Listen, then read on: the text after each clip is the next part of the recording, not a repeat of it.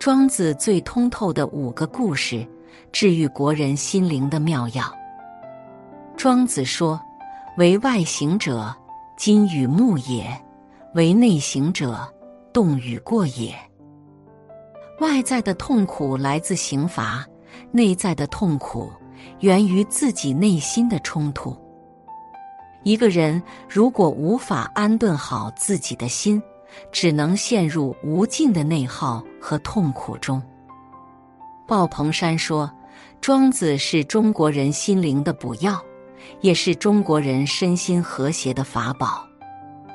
如果此时你正为生活而感到彷徨无措，不妨读一读庄子的这五个故事，相信一切的焦虑和不安都能得到治愈和平息。”一，关于评价。宋元君将画图，众使皆至，受衣而立，是彼何莫？在外者半。有一使后至者，善善然不屈，受衣不立，因之射。公使人视之，则解衣斑驳，落。君曰：“可以，是真画者也。”庄子，田子方。译文：宋元君打算画一幅地图，于是召集全国的画师前来为自己作画。画师们来了之后，无不毕恭毕敬，安安静静的坐在一边。唯独有一个画师进来之后，脱掉上衣，袒露上身，盘腿坐下，自顾自的调墨。宋元君看到之后，直接把他选为画地图的人选。众人不解，于是向宋元君请教。宋元君说：“这个人行事不拘一格，全然不在乎别人的眼光。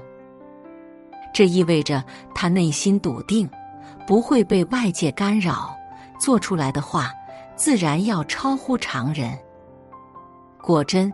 这个画师在作图之时，执笔稳健，行云流水，丝毫不受外界影响。最后，他画出的地图完美无瑕，众人连连称赞。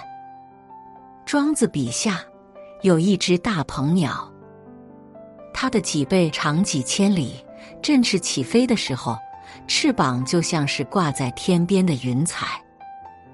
大鹏借着旋风盘旋而上，向遥远的南方飞去。在经过一片低空的时候，被几只麻雀看到了。麻雀就开始议论纷纷。我一跳就飞起来，不过数丈高就落下来，在蓬蒿丛中盘旋，这也是极好的飞行了。大鹏鸟，你为什么这么蠢？要飞到九万里的高空，向南飞这么遥远呢？但是大鹏不为所动，仿佛没有听到一样，继续向南，最终飞到南方天池，获得了真正的自由。现实生活中，每个人的身边都有几只麻雀，它们叽叽喳喳，总是对别人的行为评头论足。内心不够强大的人，往往深陷罗网，被他们的言论左右，陷入纠结内耗中，做起事来瞻前顾后，束手束脚，最终一事无成。庄子说：“举世誉之而不加劝，举世非之而不加沮。”真正厉害的人，别人再怎么夸耀，他也不会更加努力。别人再怎么责难，他也不会为此而沮丧。马行千里，不洗泥沙。别人怎么看我们，是别人的事。稳住自己的心，把握好自己的节奏，不要轻易被外界的非议动摇，也别用他人的标准绑架自己。屏蔽了外界的闲言碎语，专心走好脚下的路，自然能过好自己的日子。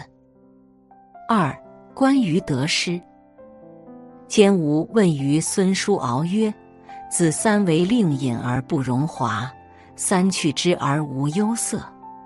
吾时也疑子，今世子之鼻尖栩栩然，子之用心独奈何？”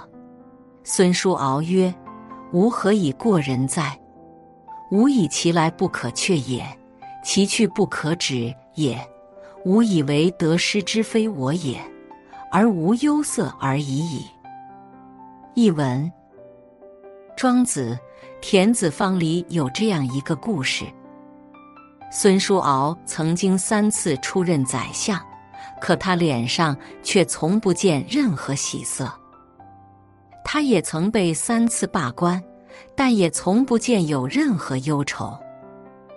有人问孙叔敖：“为什么当官的时候没见你喜形于色，被免官的时候也没见你唉声叹气？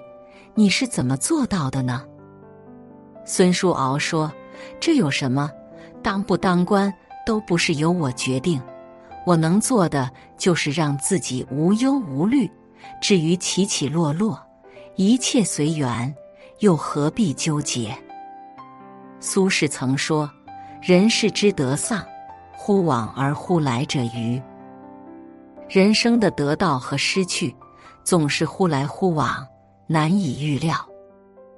前一秒在你手里，下一秒可能就到了他人手中。如果无法看淡得失，人生只能陷入痛苦，难以自拔。唐代郭子仪平定安史之乱，被封为汾阳王，皇上派人为他修建汾阳王府。郭子仪一日得闲，去施工现场查看。他嘱咐一个民夫，墙基一定要打牢。这样房子才能坚固不倒。民夫却说：“我们家三代都是泥瓦匠，只见过房子换主人，还没见过哪个房子倒塌了的。”郭子仪若有所思，再也没来过现场。王府落成之后，郭子仪大宴宾客。出人意料的是，当日的泥瓦匠也被他青睐。安置在上座，客人都很疑惑。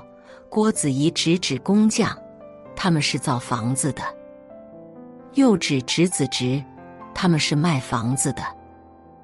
果不其然，郭子仪死后四十年，这座王府就换了主人。昔日热闹的汾阳王府，很快改建成法雄寺。眼见他起高楼。眼见他宴宾客，眼见他楼塌了。世间的得失名位，像风一样流转不定，像云一样聚散无常。今日华丽风光，明日可能狼藉一场；今日愁云惨淡，明日可能万里阳光。若不能看破得失，就如同给自己套上枷锁。时时忧心忡忡，片刻不得自由。庄子讲：得而不喜，失而不忧。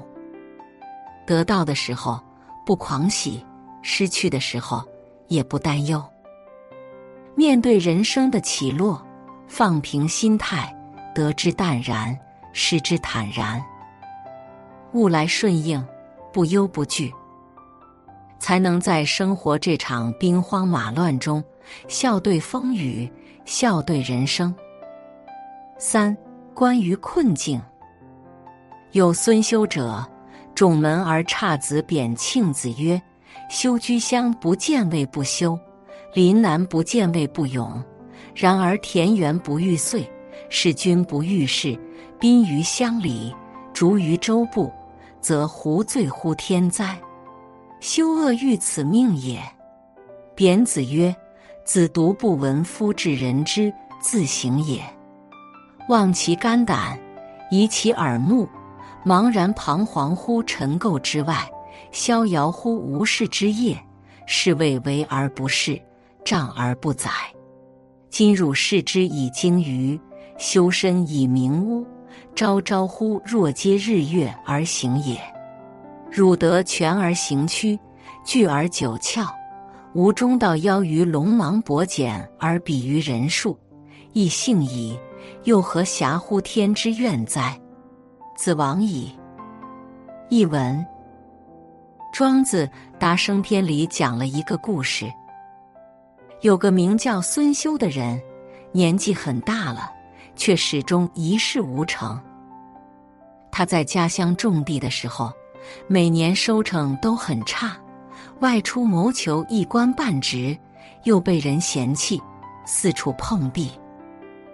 他愤愤不平，总觉得是老天不公，于是向老师扁庆子诉苦：“我的德性与勇气没有任何问题，我落到这步田地，只怪上天给我安排了不幸的命运。”扁庆子听完，摇了摇头说：“你身上完好无损，耳不聋，眼不瞎，腿不瘸，这已经是老天垂幸了，怎么还反倒埋怨老天呢？”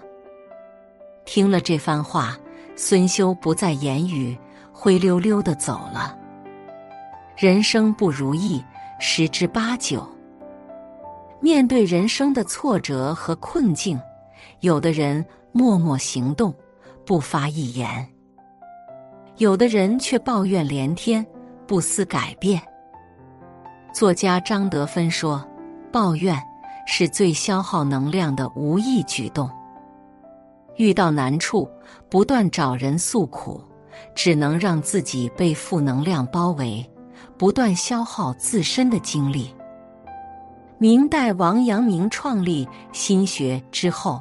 被很多人污蔑为异端邪说，他的弟子为此不忿，抱怨道：“他们根本不懂老师的学问，就妄加评论。”王阳明却说：“不是他们的问题，是因为我们宣讲的太少了。”到京城之后，王阳明开始大量组织讲学，宣扬心学观点，慢慢的。了解心学的人越来越多，关于心学异端的说法也就慢慢消失了。贾平凹说：“怨气有毒，存在心里，等于自己服毒。偶尔一次抱怨，可以让不良情绪宣泄，但是习惯性的抱怨，只能让自己不思进取，陷入内耗的泥潭。与其怨天尤人。”不如反躬察己，与其抱怨黑暗，不如提灯前行。把抱怨环境的心情化为上进的力量，一个人才能走出低谷，走向未来。四、关于选择，庄子钓鱼濮水，楚王使大夫二人往先焉，曰：“愿以境内类矣。”庄子持竿不顾，曰：“吾闻楚有神龟，死以三千岁矣。王今祀而藏之庙堂之上。此龟者，宁其死未留骨而贵乎？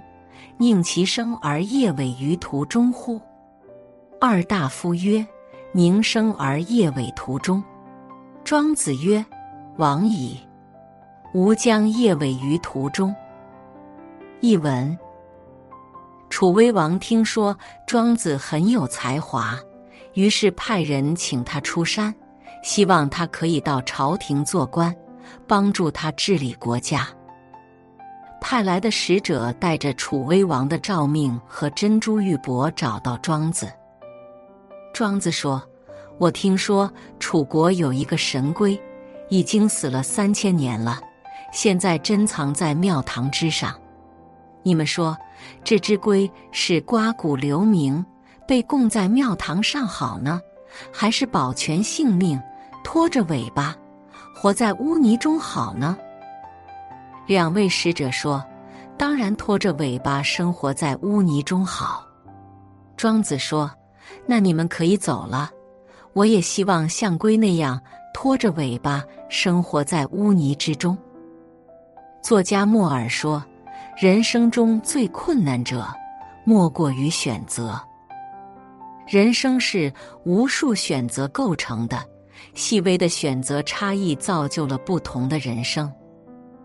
如果一个人内心不明，性情不定，便只能无限纠结，桥神翠丽。诗人陶渊明也曾面临人生选择，一方面是父辈的荣耀要求他出仕为官，一方面是内心的呼唤，希望他隐居田园。开始的时候，他选择了名位，出任彭泽县令。但是他发现自己始终无法忍受对上官的卑躬屈膝。无法忍受为五斗米折腰，为官的每一天，他过得都不快乐。最终，他下定决心辞去彭泽县令的职位，回到自己的家乡田园。他说：“时迷途其未远，觉今是而昨非。”他宣布自己从此与田园作伴。再也不让自己的内心被形体所奴役了，简简单单过自己喜欢的生活，这比什么都重要。就像庄子一样，宁肯夜尾途中，也不愿去当官显贵。萨特说：“人通过选择获得自己的本质，你做出什么样的选择，就会成为什么样的自己。”当你面临人生重大抉择时，你可以听别人的声音，但最终你还是要听自己的。人生贵得适意耳。人生最重要的事，就是始终如一的忠于自己。一个人遵从自己的内心，这一生才算没有白活。五、关于心态，荔枝姬。爱封人之子也，晋国之始得之也。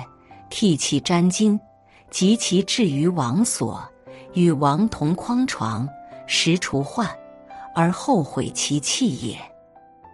译文：丽姬是丽荣国爱弟守边疆人的女儿，晋献公讨伐丽荣国的时候，俘虏了丽姬。丽姬很恐惧。不知道自己会面临什么样灾祸，整日哭泣。谁曾想，他被晋献公选入为姬，锦衣玉食，日子过得仿佛在天堂。这时候，他觉得自己当年的哭泣真是傻。《淮南子》讲：“塞翁失马，焉知非福。”我们常常为祸事忧心，焦虑不安。坐卧不宁，但是事到临头，发现坏事未必是坏事，祸福相依，万事万物都有两面性。明代大将郭德成有一次醉酒撒酒疯，得罪了朱元璋，被迫辞去官职，远离庙堂，落发为僧。大家都为他感到惋惜。谁曾想，过了几年，朱元璋大肆屠杀功臣，几乎无人幸免。郭德成反而逃过一劫。曾国藩的弟弟曾国荃攻破南京城，平定太平天国，立下不世之功。大家都觉得曾家会更上一层楼。谁曾想，功高震主。曾氏家族反而被慈禧太后猜忌，曾国荃被迫革职还乡。古人说：“福为祸始，祸作福接。”好事中总是隐藏危机，坏事中总是蕴含机遇。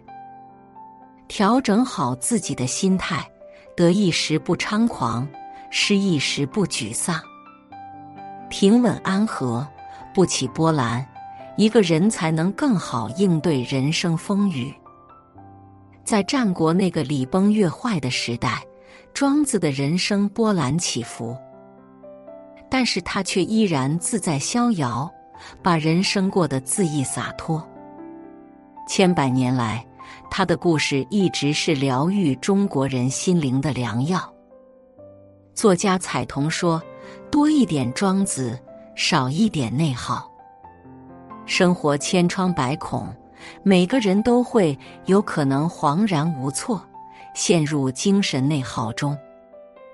但是通过庄子，我们却可以唤醒内心的自由，挣脱纠结和束缚，获得安宁与力量。写作是一种修行，渡人渡己。如果是有缘人，无需打赏，点赞分享即可，种下智慧种子，助人助己，福德无量。